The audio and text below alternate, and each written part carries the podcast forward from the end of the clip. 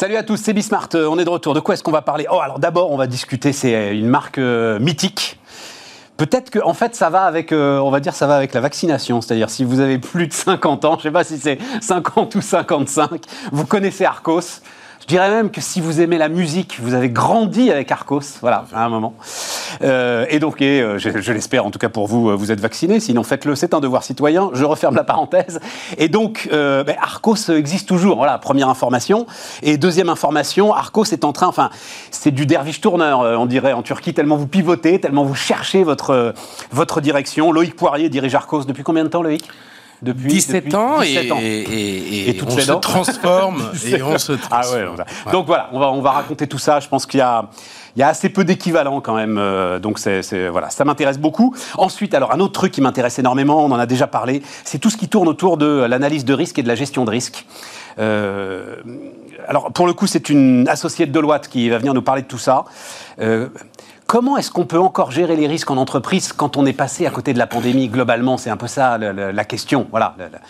la, grande question. Donc on discutera de tout ça et de la façon dont tous ces gens-là réfléchissent. Et puis ensuite, comme on le fait régulièrement, Jean-Pierre Petit, le président des Cahiers Verts de l'économie, et on fera un point complet sur la macroéconomie. On soldera aussi, ce qui nous ramènera à la tech, la semaine du Bitcoin ou euh, les derniers 15 jours du Bitcoin. Allez, c'est parti, c'est Bismart. Luc Poirier, donc avec nous, le PDG d'Arcos. Bonjour, Luc. Stéphane. Je le disais quand même, enfin d'un mot, mais sacrée histoire. Donc Henri Croas, hein, euh, fondateur, fondateur. historique euh, d'Arcos, Oui. et parmi les premiers baladeurs MP3 sur le marché au monde, je dis pas de bêtises, hein, euh, C'est ça, 2001, au monde. 2001, voilà, c'est Mmh, ça, au monde. 2001, 2001. Et depuis 2001, c'est plus de 20 millions de produits euh, que nous avons commercialisés. Du baladeur, vous êtes allé assez. et Vous étiez déjà dans l'aventure Arcos, Tout vous, à, à ce moment-là? tout à fait, tout à fait. From day one, vous êtes dans l'aventure Euh, Day two. Day two. 2000, euh, 2003. 2003. Et- Et, et la première facturation était en 2002, oui. La première facturation? Oui. Oh, c'est marrant ça La première facturation. Et donc, de, hum, du baladeur assez légitimement, euh, Mhm. le portable, la tablette? Tout à fait. Donc du baladeur, d'abord musique, la vidéo en MP4, Ouais. portable. C'est vrai, c'est vrai. Euh, vrai. là, on est en 2004 jusqu'à 2007. Puis la tablette Android, 2007 jusqu'à 2013-2014, mais qui continue toujours. Puis le téléphone portable, la maison connectée.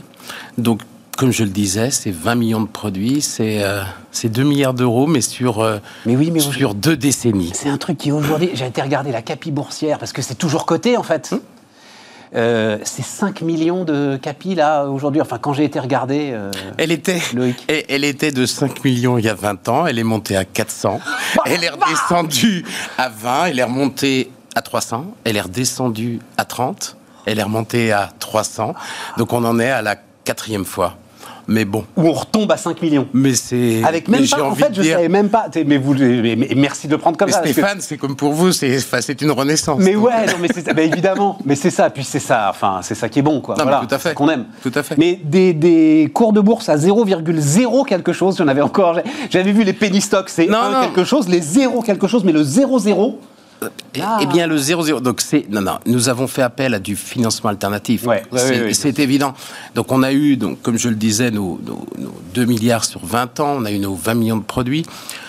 On s'est heurté il y a un an et demi, deux ans à une concurrence sauvage des Chinois, les Huawei, les Xiaomi, et, et des produits qui étaient subventionnés par l'État chinois. BBK Holding, qui détient Oppo, Vivo et OnePlus, est 100% détenu par l'État chinois. Pas facile de se battre.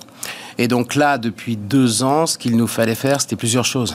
Se réorganiser à nouveau. Donc c'est pas se chercher, mais se transformer. Il fallait euh, également euh, nettoyer euh, notre bilan. Donc nous avons restructuré une dette auprès de la Banque européenne d'investissement qui n'est plus là aujourd'hui. Ouais. On a levé 25 millions d'euros, mais Ouais. c'est évident que avant de prouver et pour lever 25 millions d'euros, il fallait faire appel à du financement alternatif, c'est-à-dire du financement dilutif. Alors, ce qui est évident, c'est qu'aujourd'hui, on a une trésorerie qui est plus de 15 millions et on a une CAPI qui est à 5. Donc, on regarde ça pas ni avec, philosophie. Avec philosophie, puisque ce qui est important, on apprend tous à l'école, c'est qu'à un moment donné, le cash lui-même, euh, euh, je pense que oui, tout le monde retrouvera bah, raison. Si vous le cramez pas, Donc, quoi. euh, tout à fait. Donc aujourd'hui, ce qui est important, vous avez raison. Voilà. Alors, on a accepté une décroissance. Ça, c'est pas facile, Stéphane. Très cool. Euh, vous me posiez la question tout à l'heure. On a accepté la décroissance du chiffre d'affaires. C'est-à-dire quand on se transforme, à un moment donné, euh, enfin quand on croit, parce qu'on a, on a été une entreprise qui a fait plein de fois x5, x10 en chiffre d'affaires, il fallait accepter la décroissance. C'est dur. Ouais. Ah, je- C'est dur pour l'équipe, c'est dur pour, le chef d'entreprise, c'est dur. Le, euh, le- le fameux exemple que tout le monde dur. cite, la, la Kodakisation. Kodak n'accepte pas la baisse du chiffre. Non mais voilà, Parce ex- que- et c'est ça le sujet. exactement. C'était toujours ça le nous, sujet de la il y a deux ans, on s'est dit on va l'accepter.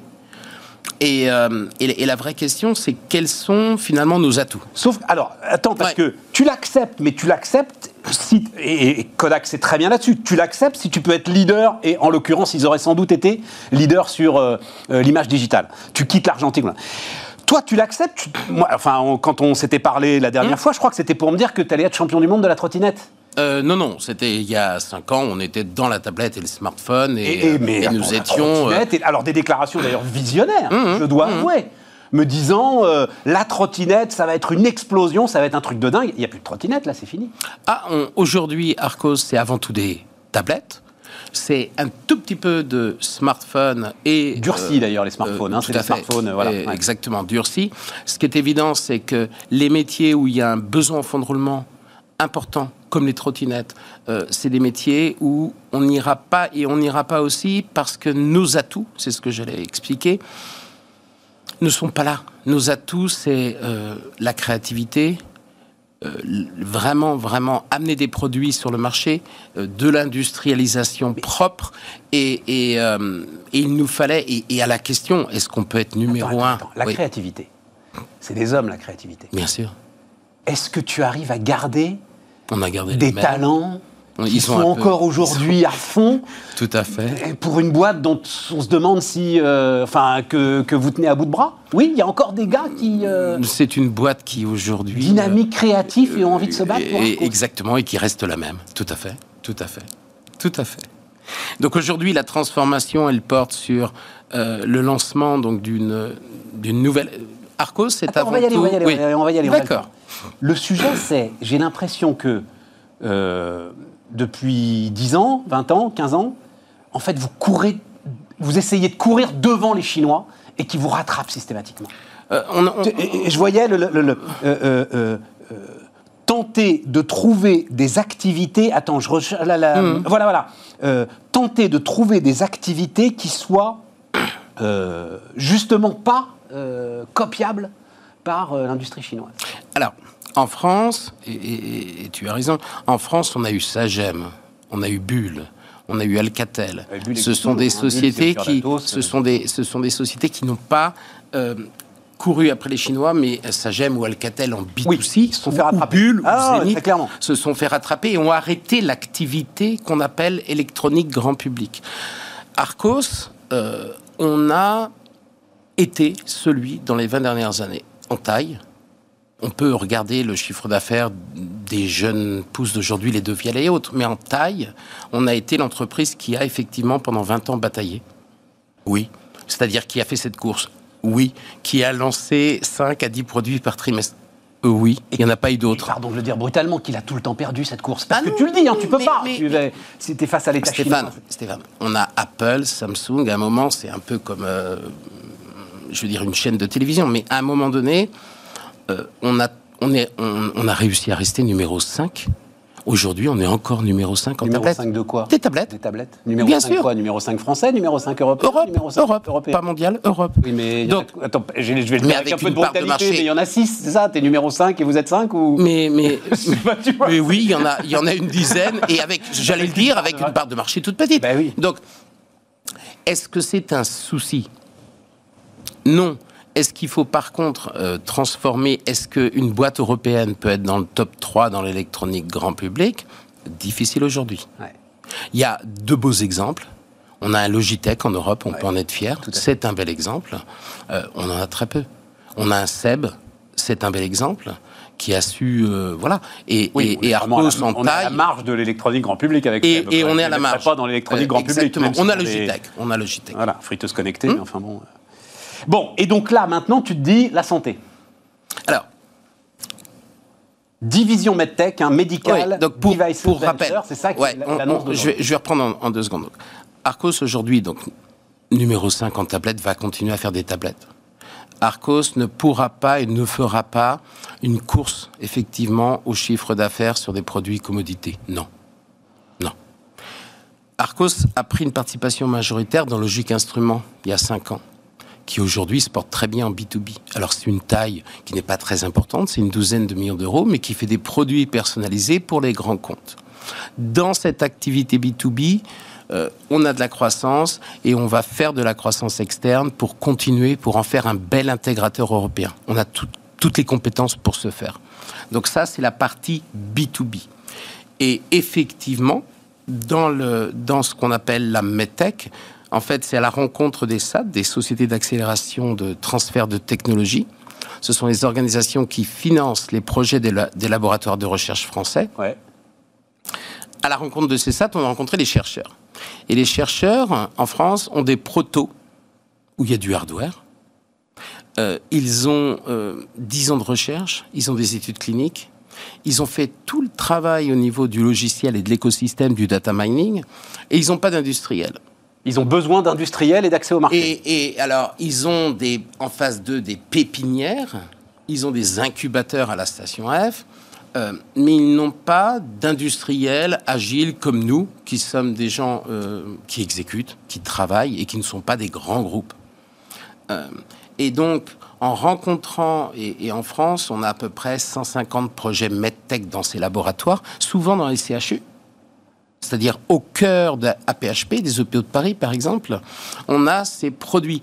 Et ces produits ont été euh, vus, pensés par des chirurgiens. C'est pas des produits qui sont faits par des start up Exemple, rentrons dans le, le, premier là donc euh, Donc le premier c'est l'Inserm, c'est Sainte-Anne. C'est euh, c'est séquelles d'AVC. Hein, Tout à fait. ça fait du monde. On est pas accident vasculaire. Voilà, c'est à peu près 15 à 20 millions. Pour essayer de retrouver de la dextérité, c'est ça. Tout à hein, fait. donc c'est issu de Sainte-Anne donc chercheur Pavel Lindbergh euh, à Sainte-Anne, c'est un produit de neurorééducation. C'est-à-dire qu'en fait, quand on est en post-AVC, pour retrouver l'usage de la main, c'est pas de l'orthopédie. Il faut vraiment que le cerveau recontrôle la main pour regagner de la dextérité.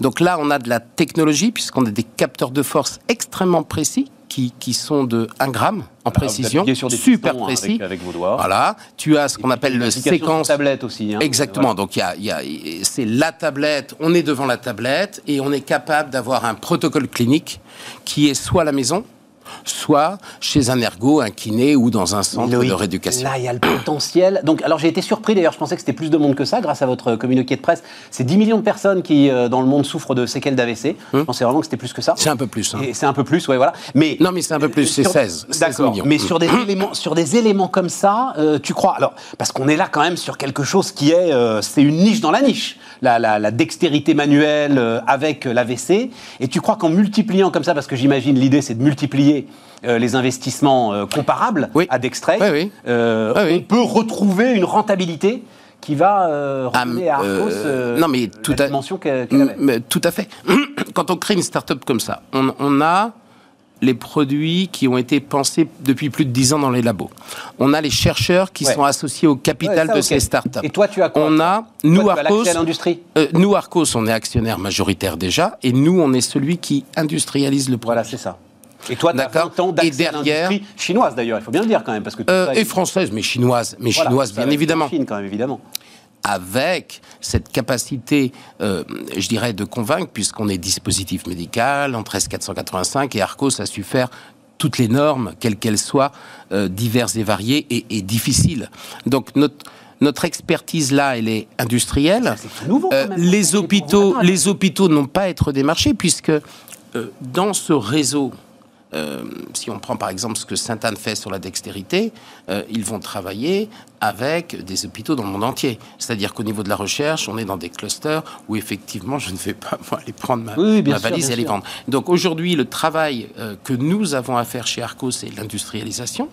Il va falloir financer financer, ça va être euh, la mise en place d'une société en chapeau qui va être Medical Device Venture, qui sera cotée en bourse. C'est une chose aussi qu'on sait faire, alors avec des capis qui sont oui, enfin, ça, euh, basses, mais, mais, mais on l'est, mais on l'est, Stéphane, oui, oui, depuis de années. Euh, donc, donc, donc voilà.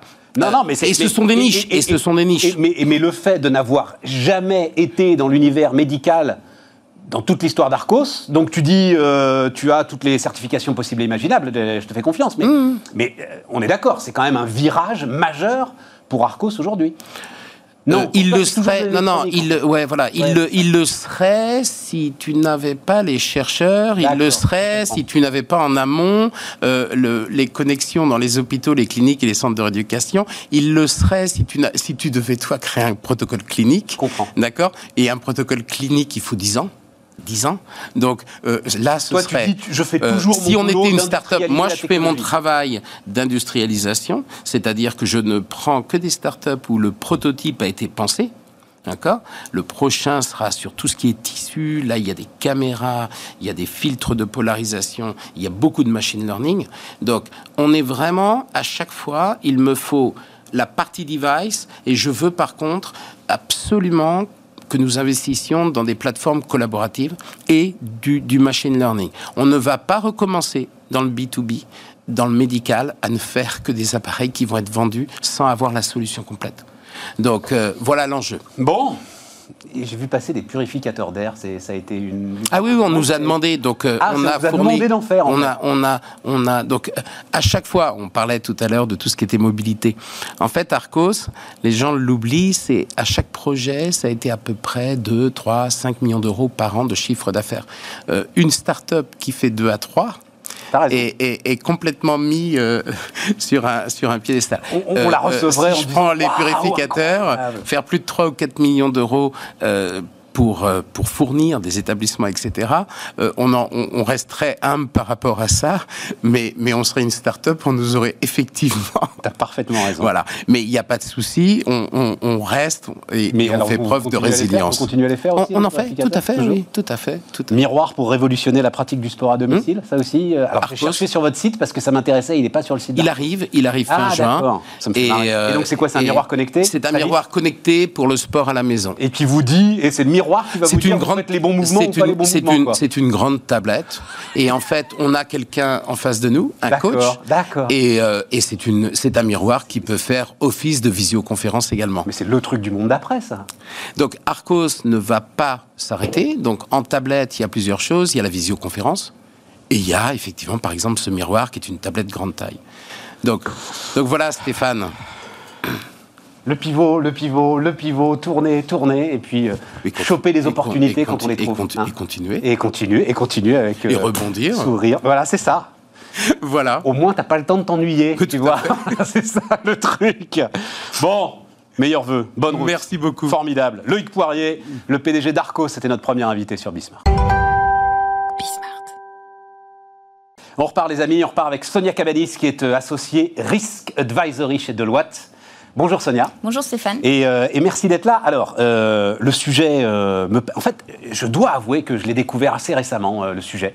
Parce que, et ça c'est peut-être le premier point dont il faut qu'on parle ensemble, Sonia, pour l'ensemble de ceux qui nous écoutent et qui nous regardent, parce que même en connaissant bien les entreprises, le, vous connaissez les fonctions support, évidemment, toutes celles qui sont autour de la finance, la comptabilité, le directeur financier, les ressources humaines. Si vous descendez un peu, je crois que tout le monde connaît un peu les fonctions achats, etc. et tout. La direction des risques, l'audit interne, tout ça, c'est quand même beaucoup moins, euh, beaucoup moins public. Voilà, Oui. euh, on va le dire comme ça.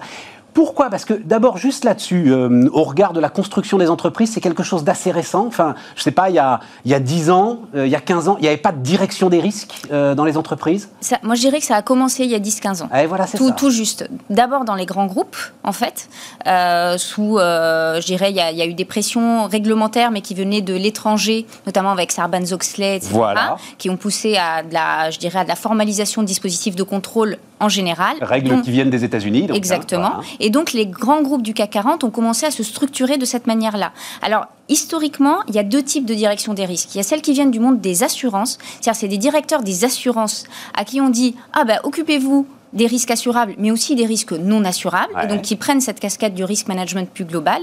Et puis il y a une deuxième population qui vient plutôt du monde du contrôle interne, de l'audit interne, donc euh, des processus formalisés dans l'entreprise, etc., à qui on dit, bah, vous travaillez sur les contrôles, bah, travaillez aussi sur l'identification des risques en amont. Donc aujourd'hui en France, coexistent deux types, je dirais, de, de direction des risques historiquement, celles qui viennent du contrôle interne, de l'audit interne, celles qui viennent plus de l'assurance. Et maintenant, il y a une nouveauté avec toutes les nouvelles réglementations, sapin 2, devoir de vigilance, RGPD, etc. Mais maintenant, on donne parfois la casquette conformité aux directions des risques. Pas toujours. Dans certains groupes, c'est la direction juridique qui les a, mais dans d'autres, maintenant, les directeurs des risques deviennent directeurs risques et conformité. Et ça veut dire que c'est une fonction qui est en fait en train de d'apprendre elle-même son propre fonctionnement, qui est en train de se structurer, qui est en train de, de, revoir en permanence l'ensemble de ses process, parce que elle est finalement assez récente au cœur des entreprises Elle est assez récente, elle est formalisée dans des groupes qui sont plutôt de grosse taille. Donc du coup, dans, les, dans, les petites, dans les groupes de petite taille, il n'y a pas de direction des risques euh, qui existe en, fait, en tant que telle. Et puis, en fait, ce sont des fonctions qui vont travailler avec un outil en particulier, qui est la cartographie des risques majeurs, et qui est en gros le, la, la pierre angulaire de leur dispositif. Et après, elles vont avoir des enjeux d'articulation avec toutes les autres fonctions, parce qu'évidemment, ce ne sont pas des experts de tous les risques. Par contre, ils ont un rôle de chef d'orchestre, de coordinateur, d'identification des risques, et après, hop, ils passent ça aux autres fonctions expertes pour la maîtrise et la gestion des risques. Bon. C'est pas un rôle évident, hein. c'est pas un rôle facile. Ah, mais d'autant plus que. Alors, j'imagine que tu en vois beaucoup, euh, Sonia, de ces fameuses cartes et de ces cartographies. Il y en avait beaucoup qui avaient mis la pandémie. Aucune. certains disent si, si, c'était dans un coin, je vous promets, etc. Et tout. Mm, mm, mm. Non, elle n'y était pas. Alors, pour une raison. Alors, moi, je dirais il y a, deux, il y a deux raisons principales. C'est que la cartographie des risques, quand elle est bâtie, elle est bâtie en fait sur je dirais, c'est du qualitatif et basé sur des bases statistiques. C'est-à-dire, on regarde le passé, ce qui s'est passé dans le passé. Bon, on a eu des grèves dans le passé, on a un risque de grève, on a déjà eu une cyberattaque ou le voisin a une cyberattaque, donc on a un risque de cyberattaque. Donc, ça va être ce type de logique-là. Et deuxième élément, c'est qu'on évalue les risques en termes d'impact et de probabilité d'occurrence pour déterminer les plus critiques. Et donc, à partir du moment où on a un risque comme la pandémie, qui est très, très impactant en termes de criticité, mais très très rare en termes de probabilité d'occurrence, bah, il sort des radars. et donc du coup, il n'est plus dans la cartographie. Donc c'est pour ça que suite euh, à la crise qu'on est en train de vivre, qui n'est pas encore fini, fini, complètement, en tout cas j'espère bientôt, mais voilà, euh, bah, beaucoup d'entreprises aujourd'hui se posent la question de cette cartographie des risques en disant est-ce qu'il faut qu'elle continue à vivre ou est-ce qu'il faut la modifier et qu'est-ce qu'on pourrait faire de plus? Et ça, c'est les vrais questionnements aujourd'hui des directeurs des risques. Alors c'est ce dont on va parler, mais en même temps, euh, j'avais posé la question, je me souviens très bien, ben, on va bientôt avoir euh, un an d'existence, nous là, Bismart, et Sébastien Bazin, le patron d'accord, était venu nous voir euh, au tout début. Et je lui avais dit, mais si, alors je crois que c'est une femme d'ailleurs, hein, directrice des risques d'accord, était venue te voir en disant, écoutez, président, il faut prévoir six mois, de six mois de fermeture de l'ensemble des hôtels et il faut provisionner ça quelque part. Et Sébastien Bazin m'avait coupé la parole en disant, je ne l'aurais pas écouté, peut-être même que je l'aurais viré. C'est-à-dire que de toute façon, est-ce qu'on est face là, Sonia, à des risques qui sont inenvisageables en fait mm. pour des directions d'entreprise? Complètement. Alors moi j'ai fait, euh, c'est très intéressant euh, ce que tu dis parce que moi j'ai fait pas mal d'exercices de cartographie des risques au niveau des comex. Et dès qu'on leur sort un scénario un peu extrême, en fait. Le COMEX vous dit, et, ça, ça m'a marqué, mais attendez, on va, on n'a qu'à simuler euh, la chute d'un astéroïde sur notre usine. C'est ça, voilà. C'était ça les réactions. Pendant que vous y êtes. Euh, voilà. maintenant, ils n'ont plus ce type de réaction-là, parce qu'ils se disent, ah, il y a des risques quand même très peu probables, extrêmement impactants, ce qu'on appelle les signes noirs dans le, dans le jargon des, des, directeurs des risques, qui peuvent survenir et il faut quand même s'y préparer. Alors aujourd'hui, la plupart des entreprises, ce qu'elles essaient de faire, c'est de se dire, la cartographie, il faut quand même pas la tuer parce que c'est quand même un exercice qui est solide, qui a démontré son utilité dans l'entreprise. C'est un vrai outil de pilotage en fait et de priorisation pour une direction générale. Après, il n'est peut-être pas, c'est pas le bon outil pour identifier ces risques extrêmes. Donc, pour travailler sur ces risques extrêmes, il y a certains groupes par exemple qui ont mis des démarches d'identification des risques émergents par exemple, euh, où elles vont capter des informations du marché en interne, etc., pour essayer d'imaginer le futur. Il y en a d'autres qui nous parlent carrément de cartographie des signes noirs. Alors, je, mais c'est un non-sens ça, par définition. Alors, moi, moi en fait, c'est exactement ça. Moi, mon, mon, avis par rapport à ça, c'est de se dire c'est très bien d'essayer d'identifier quelques scénarios extrêmes, pourquoi pas. Mais par contre, ce qui est important, c'est pas tant de passer beaucoup de temps sur cette identification, qui in fine va pas nous aider tant que ça en fait sur ces scénarios extrêmes, mais c'est plutôt travailler sur la résilience, c'est-à-dire s'assurer que notre entreprise est assez résiliente pour absorber un choc, quelle que soit sa nature. Plus on est résilient et plus on est préparé au niveau de nos processus, plus on pourra résister à un choc. Alors, on, ne sera pas jamais préparé à 100%, mais au moins on aura cette capacité de résister sur le court terme, d'un point de vue trésorerie, euh, survie entre guillemets financière de l'entreprise, sur le moyen terme et même sur le long terme par rapport à des changements de modèle, euh, d'attente des consommateurs, euh, de changements sociétaux, etc. Et, c'est vraiment ça le point critique aujourd'hui et la difficulté qu'on va avoir, que, vont avoir les directeurs des risques, c'est comment j'articule les deux. Ma cartographie classique, laquelle tout le monde est habitué dans l'entreprise, et puis l'exercice un peu plus prospectif qu'il faut plutôt rattacher à la gestion de crise et à la continuité d'activité, euh, mais avec une vision beaucoup plus stratégique. Et, la difficulté, elle est là, c'est que jusqu'à maintenant, la crise, la continuité, c'était plutôt un sujet de techniciens, d'experts. Euh, L'ADS... Plan de continuation d'activité, hein, c'est ça, hein, PCA, je crois, dans votre jargon. Hein, absolument, c'est le PCA. Donc, ça, on laissait ça. À la limite, c'était les pompiers quoi, qui s'en occupaient. Enfin, euh, ah bah, je, caricature, mais, globalement, c'était ça le sujet. C'était un peu ça. C'était soit, c'était, euh, euh, il y avait la DSI qui s'en occupe pour les systèmes d'information et les plans de reprise informatique, soit effectivement, soit des directions sécurité, sûreté, etc. Et on va travailler sur des plans d'action très opérationnels. et donc l'idée, c'est qu'aujourd'hui, ces dispositifs de gestion de crise et de continuité d'activité, bah là, ils sont dans la ligne de mire des dirigeants des entreprises. Et là, ils se disent, ah, bah, comment je raccorde ça à ma cartographie des risques, à mon analyse de risque, et comment je mets une couche un peu stratégique pour avoir un vrai outil de résilience de l'entreprise et que ça reste pas complètement opérationnel. Est-ce qu'il n'y a pas un risque, alors pour le coup, justement d'oublier les risques du quotidien, c'est-à-dire euh, oui, bah, ça, De se focaliser sur, bah, justement, tiens, et au fait, la chute d'astéroïdes, tu l'as pas mis là, euh, sur notre usine Céveso. Euh, mais là, bah oui, et, d'oublier en fait. Mm. Bah, je reviens à mon commentaire du début qui était de dire la gestion des risques, souvent, on se base, parce que la nature humaine est faite comme ça, en fait. Donc, on va se baser sur le passé. Mais t'as pas d'autre solution, toute façon. Enfin, on en parlera après avec l'intelligence artificielle, on pas trop vite. Oui. Mais t'as pas d'autre solution. Enfin, tu parlais du, des modes de calcul assurantiels. Les actuaires ne travaillent que avec l'historique, en fait, sur des modèles statistiques. Oui, oui.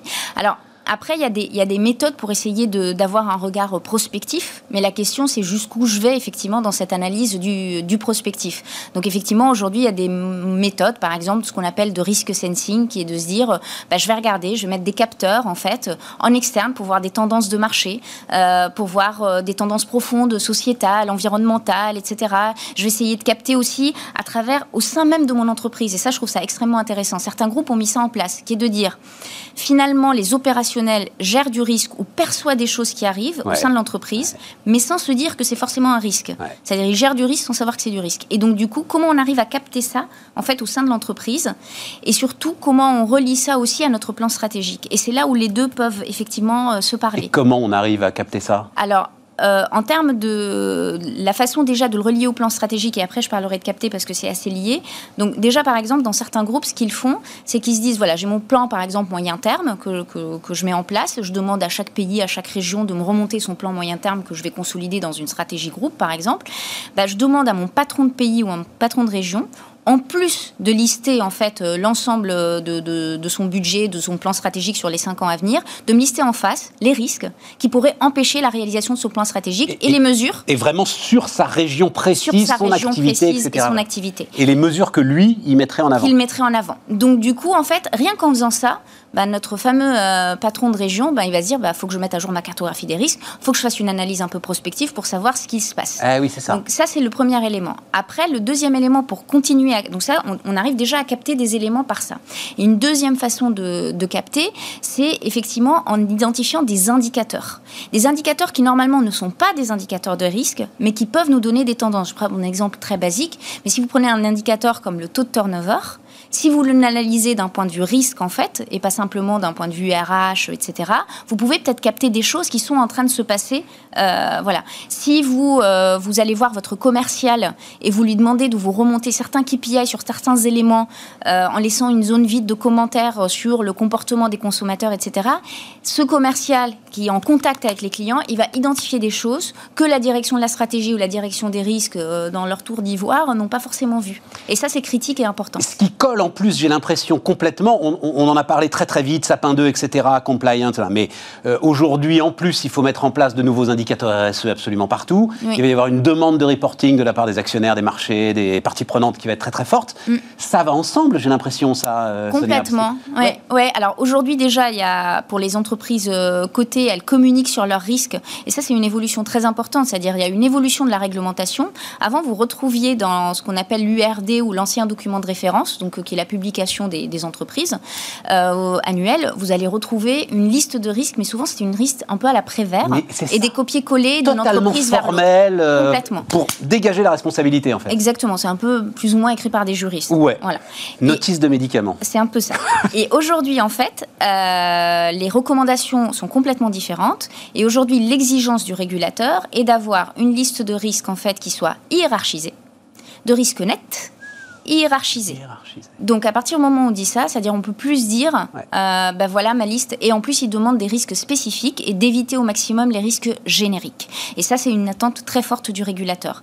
Donc à partir de ça, ce moment-là, ça c'est effet Covid ou c'était mis en place avant C'était mis en place avant. C'était même avant. Les risques spécifiques et hiérarchisé. Et hiérarchisé. Donc du coup, maintenant, si vous regardez dans, dans, euh, dans l'URD des entreprises, vous allez trouver un tableau, parce que l'AMF conseille de mettre un tableau en introduction avec euh, la liste des risques, et puis vous allez voir, certains vont même jusqu'à euh, évaluer l'impact, la probabilité d'occurrence en net, mettre des petits points, etc. Il y en a même qui vont jusqu'à mettre la matrice, ce qui était complètement inconcevable il y a quelques années en termes de transparence. Alors, le temps tourne vite, c'est passionnant, le temps tourne vite. deux choses. D'abord, ces fameux signes noirs là, c'est-à-dire par définition, c'est pas le risque à faible occurrence, c'est le risque inimaginable, c'est le risque inconcevable. Oui, c'est le risque effectivement complètement inconcevable ou très peu, euh, voilà. Et mais euh, comment dire, la. Non, mais d'où ce que tu expliquais, c'est-à-dire la seule solution en fait, c'est la continuation d'activité. Parce qu'on ne peut pas tout identifier de toute manière. C'est clair qu'on ne peut pas tout identifier. Alors après, sur cette partie euh, Covid, il y en a beaucoup qui vous disent, dans les experts de la gestion des risques, c'est pas un signe noir, en fait, c'est un rhinocéros gris. Et, c'est là où il y a un débat d'experts parfois de se dire, finalement, est-ce qu'il était si inconcevable que ça, ou simplement c'était pas l'éléphant au milieu euh, de la pièce, quoi, et que, et que personne n'a voulu, en fait voir, ou euh, personne n'a voulu s'attaquer. Ou très exactement ce que j'ai entendu aussi, et ça, je trouve ça assez intéressant. Finalement, c'est pas la pandémie le sujet, c'est le fait que les gouvernements aient décidé d'arrêter l'économie. Mm. Ça, je pense que quand même, euh, c'était pas un rhinocéros gris, ça. Oui, non, ça, ça clairement. Le fait qu'à un euh, moment et dans le monde entier, quoi, on décide de. Et dans le monde entier qui était euh, le monde entier qui était complètement à l'arrêt. Intelligence artificielle, Sonia, qu'est-ce qu'elle qu'est-ce qu'elle peut changer et qu'est-ce qu'elle peut apporter justement à tout ce qu'on vient de se dire? Alors aujourd'hui, en fait, il y a, deux choses. Alors, ce qui est intéressant, c'est qu'il y a déjà en fait les risques liés à l'intelligence artificielle. Ça, il faut pas l'oublier. Et ça, c'est des risques émergents et qui sont nouveaux, mais qui sont très importants. ça peut être des risques éthiques, des risques d'interprétation de résultats de biais euh, qu'il peut y avoir dans les algorithmes, etc. Donc si vous rentrez des données biaisées à l'origine... Euh, Donc il faut déjà dérisquer l'intelligence artificielle avant qu'elle s'occupe des risques. Et après, en fait, on peut l'utiliser aussi, en fait, en, euh, en dispositif, effectivement, de, gestion des risques. Soit pour la pré-identification. Alors ça reste encore, alors beaucoup plus dans le secteur financier, où ils tentent des choses. Dans le secteur industrie-service, ça reste encore, entre guillemets, assez spécifique. C'est tout ton sujet. C'est-à-dire que, comme tu dis, on regarde dans le rétroviseur ce que j'entends partout, je pense le truc qu'on entend le plus souvent maintenant, c'est on ne peut plus regarder dans le rétroviseur, parce que dans le rétroviseur, il y a le Covid. C'est euh, voilà, impossible, évidemment, de, baser des effets statistiques là-dessus. Donc là, peut-être qu'il va y avoir une demande nouvelle autour de dispositifs d'intelligence artificielle. Tu vois le, truc comme ça Petit à petit. Mais petit à petit.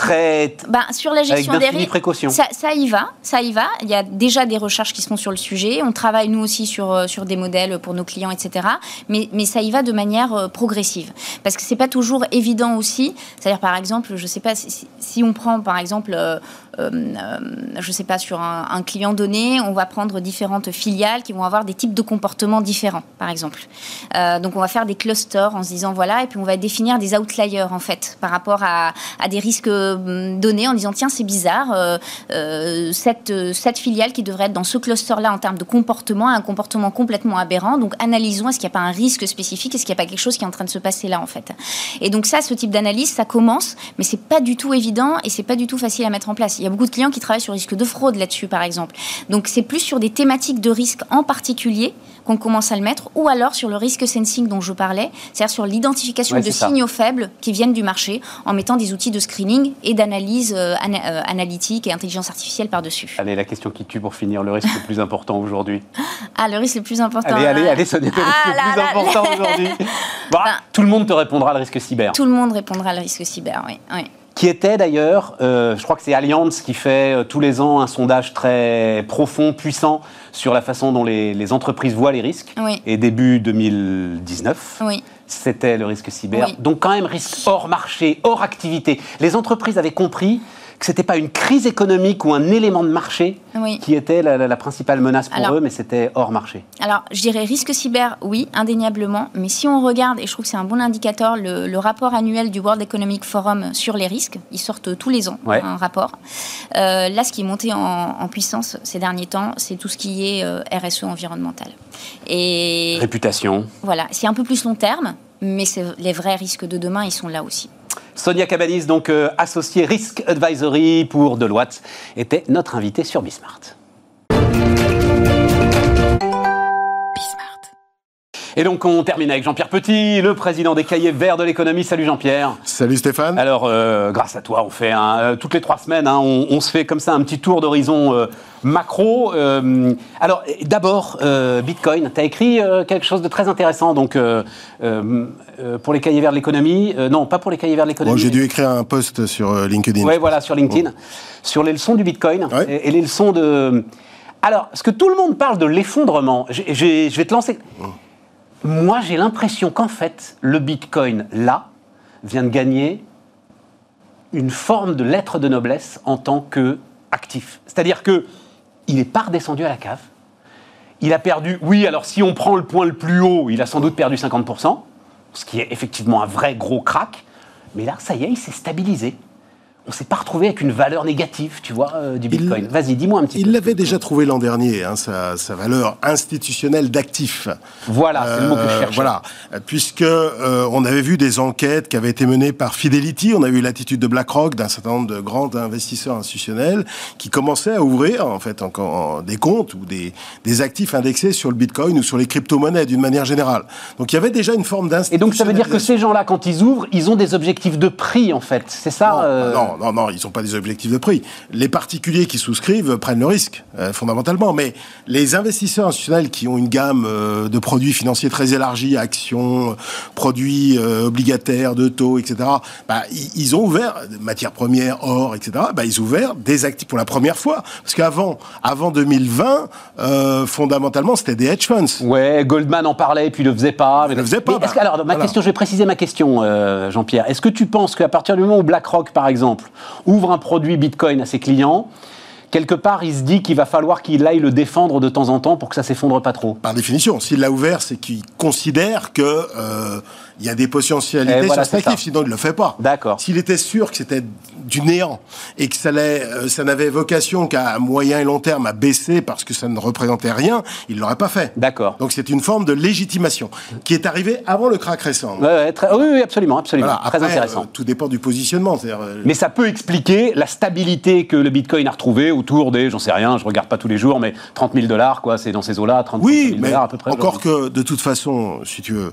parce que j'ai eu beaucoup de questions de la part d'investisseurs pour savoir si un crack aussi élevé pouvait avoir des conséquences systémiques au niveau mondial.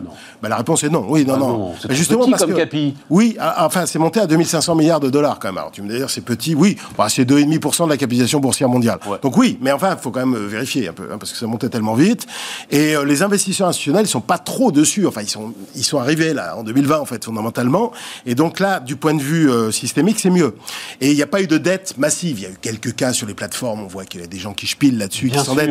Mais c'est micro, si tu veux. Tout à fait. Bon, il y a quelques, euh, je pense qu'il y a quelques milliers de gens qui sont raides, voilà. Euh, probablement, mais fondamentalement, c'est pas un problème systémique. Alors, par contre, ce qui est intéressant dans cette affaire, c'est qu'on a appris tout un tas de choses quand même sur le sur le Bitcoin qu'on savait déjà plus ou moins. C'est que c'est pas du tout un, un actif refuge contre le risque inflationniste. Voilà. C'est d'ailleurs pas un actif refuge contre le risque dépressif non plus, puisqu'en mars. C'est pas un actif refuge. C'est pas un actif. Voilà, exactement.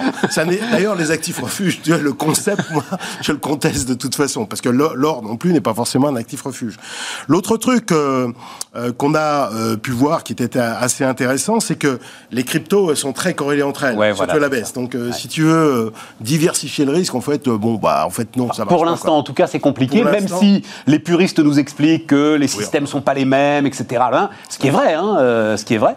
Mais c'est vrai qu'on a vu une corrélation très très nette. Voilà. Ensuite, euh, en général, les substituts monétaires, hein, vraiment les substituts comme l'or, les métaux précieux ou le bitcoin, en général, euh, ils performent bien quand les taux d'intérêt réels sont négatifs.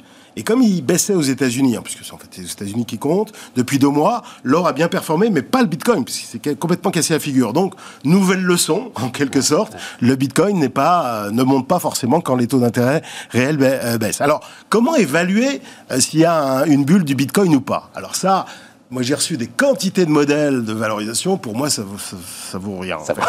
Donc, en fait, fondamentalement, personne ne sait valoriser correctement le Bitcoin. D'autant que, tu regardes, sur les actifs monétaires, l'or, ça existe depuis 5000 ans, l'or. Hein.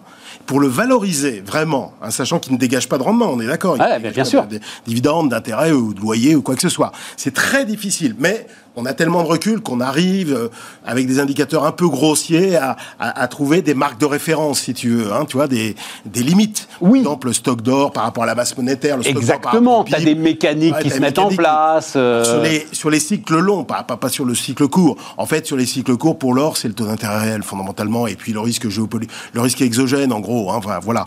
Mais sur le Bitcoin, euh, rien. Alors, en fait, comment on peut savoir s'il y a une, une bulle? Ben, En fait, uniquement par le momentum de cours, c'est-à-dire l'accélération à la hausse. Tu vois Moi, je cite toujours la tulipomania. La tulipomania, alors ça remonte à la nuit des temps. Ah oui, mais ça exaspère les tenants du bitcoin, ça, qu'on compare aux, tulipes néerlandaises du XVIIe siècle. Oui, mais ça fait rien, non, mais c'est juste pour la comparaison en termes de momentum de cours. Ouais, enfin, ça les exaspère, mais je voudrais juste rappeler que les tulipes, elles servent quand même à quelque chose. c'est à la décoration. Pour l'instant, le bitcoin, non, je, non mais je, je veux pas oui, provoquer, mais voilà. Ils aiment pas qu'on plaisante, ils sont tendus en ce moment. Non, ils sont assez tendus, ouais. Euh, ça fait 5900% en 3 ans. Hein. et rien que sur les quatre derniers mois, sur les 5900%, tu as fait 2200%. Tu vois, tu as, une accélération. les bearish capitulent, même les bullish sont surpris, quoi. Tu vois, c'est comme dans les bulles les boursières. c'est ceux qui jouent à la baisse, hein, je traduis. La bulle boursière de 1929. Voilà. Il faut savoir que sur 21-29, en moyenne, tu gagnes 26% l'an, ce qui déjà est en soi un peu débile. Mais sur la dernière année, 3 septembre 1928, 3 septembre 1929, tu sais combien tu gagnes? 60.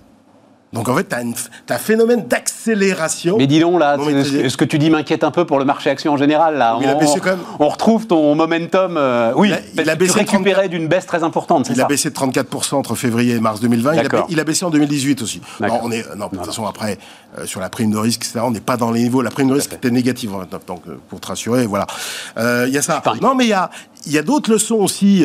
Musk. Euh, Musk, l'intervention de Musk est intéressante. Alors d'abord, moi, euh, j'ai rien contre ce personnage, mais enfin, il y a quand même des limites.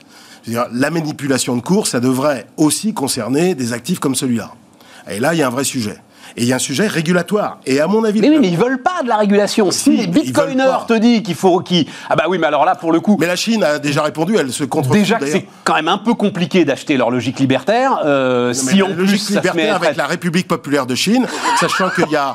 Euh, les deux tiers des miners sont là-bas. Euh, moi, j'ai eu un dialogue avec des, des, fans de, de, Bitcoin, investisseurs, hein, professionnels. Ouais, voilà, des gars qui vraiment sont dedans. Qui croient quand même au, au Bitcoin. J'aurais dit, mais franchement, vous croyez que la République populaire de Chine va accepter un, vrai concurrent au renminbi alors qu'elle contrôle ses mouvements de capitaux euh, en sortie, et qu'elle craint d'ailleurs qu'à travers le Bitcoin, il y a des sorties frauduleuses, soit dit en passant, qu'elle veut internationaliser le, le, renminbi, vous, croyez qu'elle va accepter un, régime non démocratique va accepter que le renminbi soit concurrencé par un actif qui, sort de, nulle part Et la réponse, elle a été là, comme sur la tech d'ailleurs.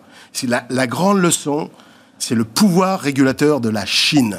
De la, de la, même, tu veux dire que de la même façon qu'ils ont régulé la tech, régulé Alibaba, enfin régulé Jack Ma, voilà, euh, ils ont régulé. absolument. Enfin, j'ai pas dit que leur, leur, pouvoir était absolu, etc.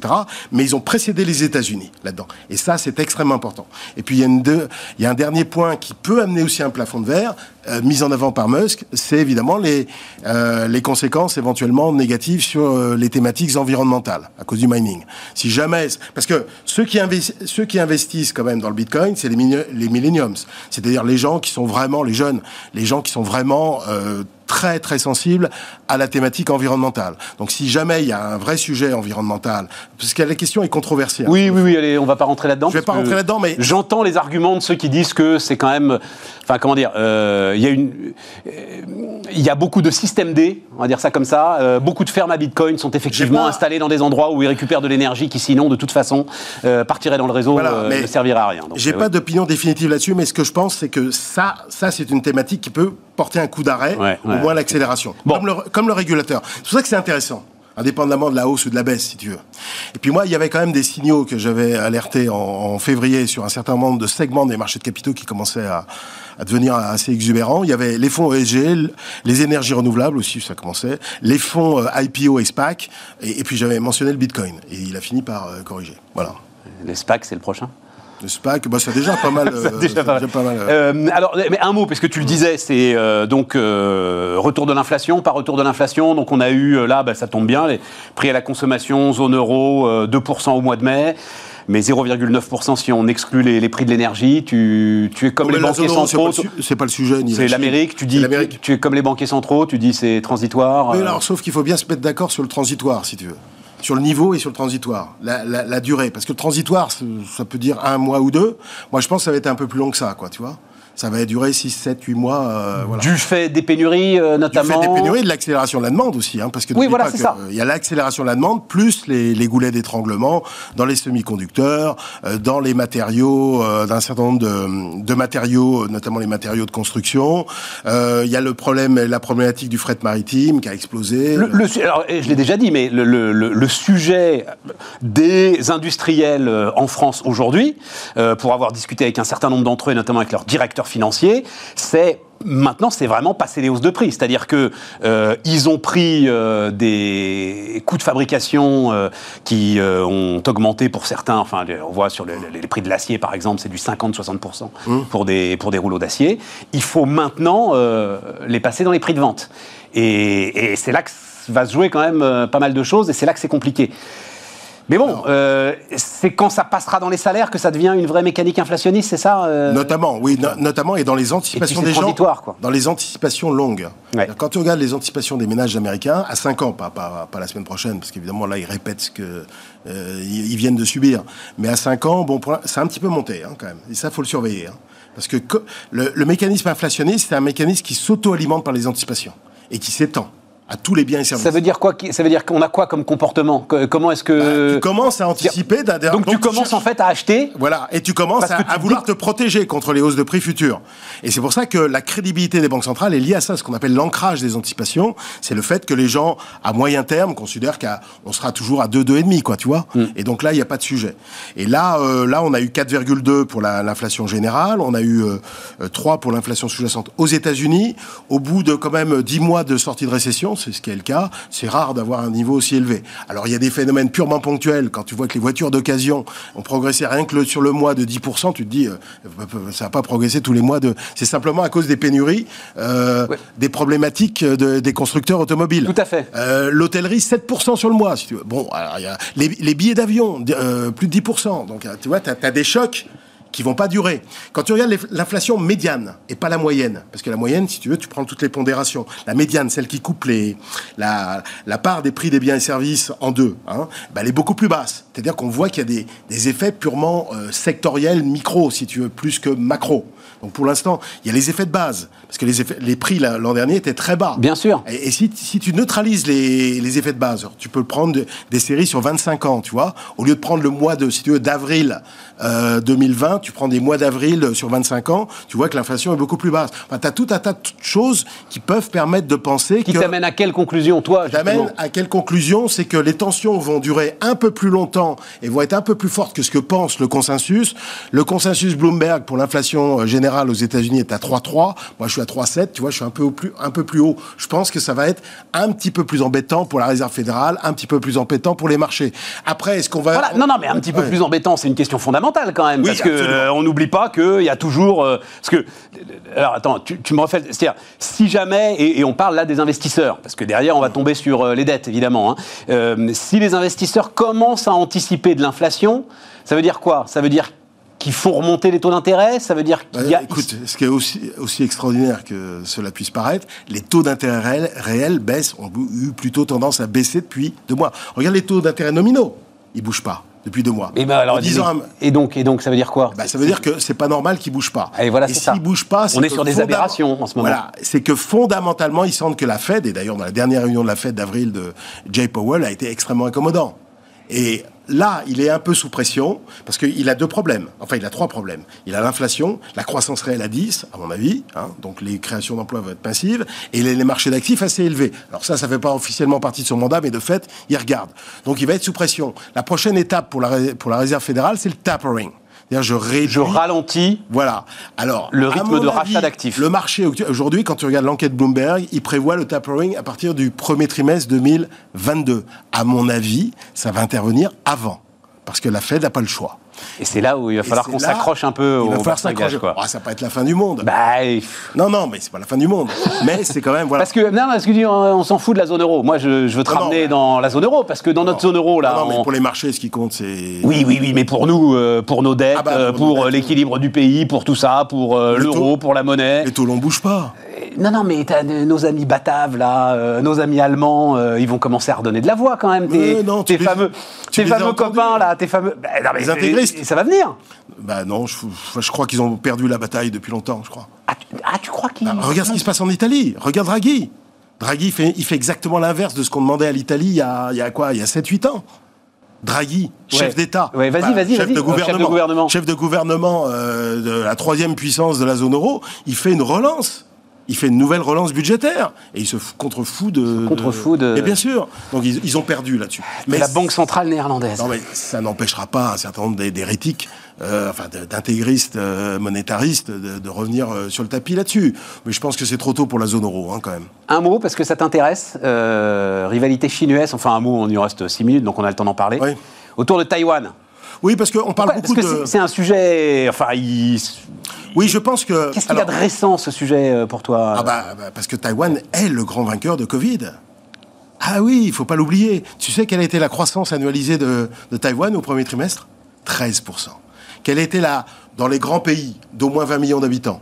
Mais les États-Unis, c'est combien la croissance annualisée premier trimestre. Ah, 6,5. Non mais l'année dernière, on va prendre 2020, dans, dans les pays de plus de 20 millions d'habitants, quelle était la meilleure performance? Taïwan, 3,1%. Elle dépasse la République populaire. L'année dernière, ils ont élu une présidente euh, anti-République populaire.